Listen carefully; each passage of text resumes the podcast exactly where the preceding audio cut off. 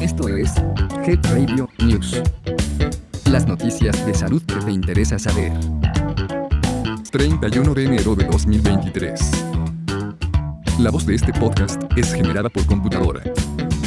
Head Radio, el podcast de la salud. 1. Debido al reciente caso de rabia, detectado en un perro en el estado de Sonora, el Comité Nacional para la Vigilancia Epidemiológica, CONAVE, ha emitido un aviso epidemiológico de rabia humana. Lo anterior después del contagio confirmado por fauna urbana en Nayarit, por la agresión a una persona por un gato sin antecedente de vacunación además de la notificación de dos casos confirmados, uno por laboratorio y otro por asociación epidemiológica, y uno más probable, seguido de la notificación de tres sospechosos más en enero de 2023 por agresión de un murciélago, activaron las alertas. El aviso señala que, sobre el reciente caso detectado en un perro en el estado de Sonora, se da seguimiento a nueve personas que tuvieron contacto de riesgo con el animal contagiado. La caracterización antigénica identificada es la variante B7, asociada al zorro gris, lo que confirma que el perro fue agredido por un animal de vida silvestre que lo contagió de rabia. La rabia transmitida por mamíferos selváticos ha tomado mayor importancia. El transmisor más frecuente es el murciélago hematófago. En los últimos cinco años se registraron 65 casos de rabia humana en la región de las Américas, de los cuales 66% fue transmitido por mamíferos selváticos. La rabia humana es una zoonosis, es decir, una enfermedad de los animales transmitida a personas por contagio directo. Dicha enfermedad provoca encefalitis aguda y progresiva, puede manifestarse de forma furiosa o paralítica. La fase neurológica cursa con lapsos de lucidez y delirio, respiración rápida, parálisis de nervios craneales, músculo cardíacos y respiratorios. La rabia urbana se define cuando el virus se transmite por perros y gatos, y la rabia selvática en casos de contagio por murciélagos, coyotes, zorros, zorrillos, mapaches y otros mamíferos. Es importante saber que las vacas, cabras, ovinos, cerdos, caballos, burros, entre otros, son susceptibles a esta enfermedad, y también pueden transmitirla por contacto al ser humano. En México, el periodo de incubación es de 6 a 249 días, con un promedio de incubación de 69 días, y la variabilidad depende de la especie transmisora y el sitio de inoculación del virus. Esta enfermedad provoca encefalitis aguda y progresiva, y es mortal al no existir tratamiento específico contra el virus, así que ya lo sabes. Si eres atacado, rasguñado o mordido por algún animal doméstico o salvaje, y sospechas que puede tener rabia, acude de inmediato a un centro de salud para que seas evaluado. 2. La donación voluntaria y altruista de sangre es la fuente más segura para las transfusiones. En 2020, 8.5% de la sangre obtenida fue de forma voluntaria y representó el porcentaje más elevado en la historia del país. Las principales causas de la transfusión urgente de sangre son los accidentes y traumatismos, así como trastornos en la sangre, enfermedades como el cáncer, hemorragias durante el embarazo y algunos tipos de cirugías. Jorge Enrique Trejo Gómora, quien es el director del Centro Nacional de la Transfusión Sanguínea de la Secretaría de Salud, dijo que la sangre que se obtiene para procesamiento, almacenamiento y transfusión en México debe cumplir los lineamientos establecidos en la norma oficial mexicana, NOM 253-SSA1-2012, para la disposición de sangre humana y sus componentes con fines terapéuticos.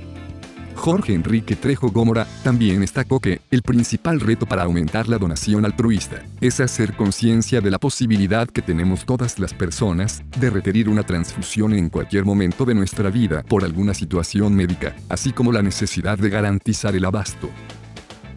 El componente que más se transfunde en el país es el concentrado eritrocitario, y el grupo de sangre de mayor demanda es O positivo, que también es el que más se dona.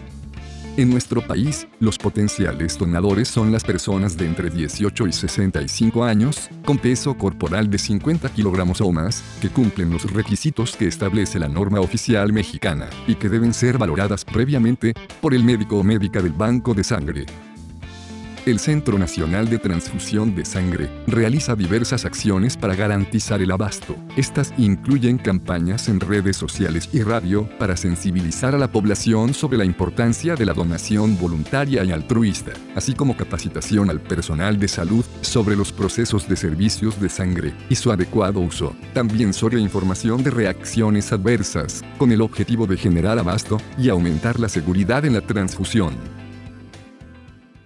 3. Este martes 31 de enero fueron anunciados en la conferencia mañanera del presidente Andrés Manuel López Obrador los avances del Plan de Salud IMSS Bienestar.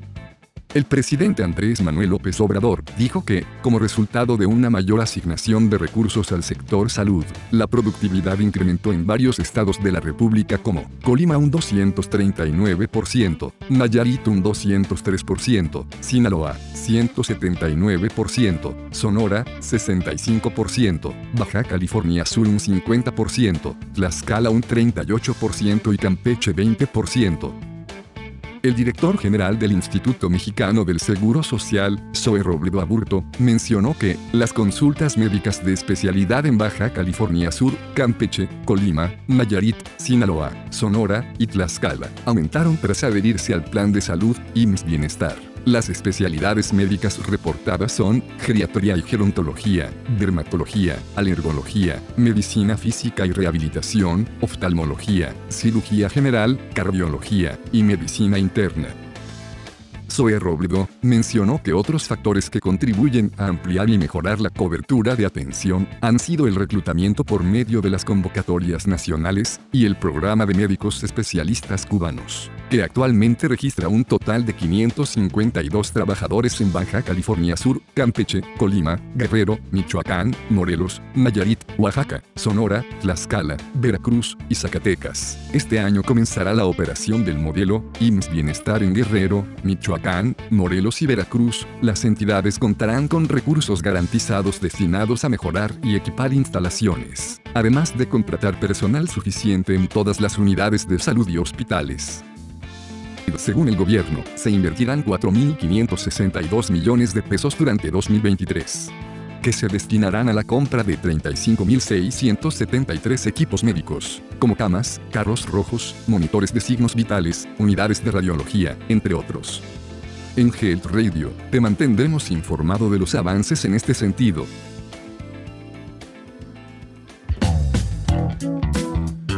Esto fue Health Radio News. Mantente actualizado de las noticias más relevantes en salud. Escúchalas todos los martes en punto del mediodía. Hasta pronto. Health Radio. El podcast de la salud.